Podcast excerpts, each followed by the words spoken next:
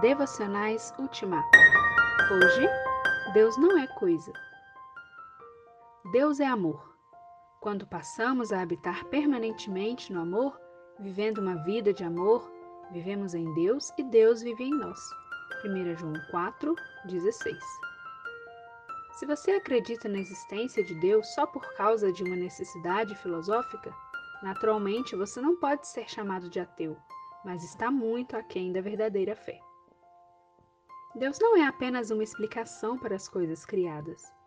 Você faz pouca vantagem quando diz que Ele é o primeiro início de todos os inícios. Deus é muito mais. Deus é amor, isto é, Ele é capaz de amar e de amar até as últimas consequências.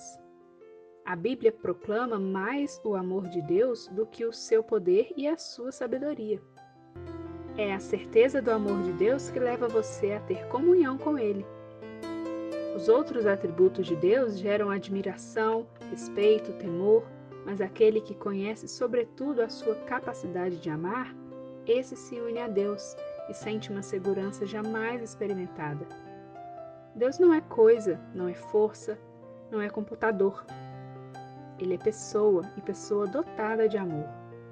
É verdade que Deus o ama e quer manter com você um relacionamento de amor.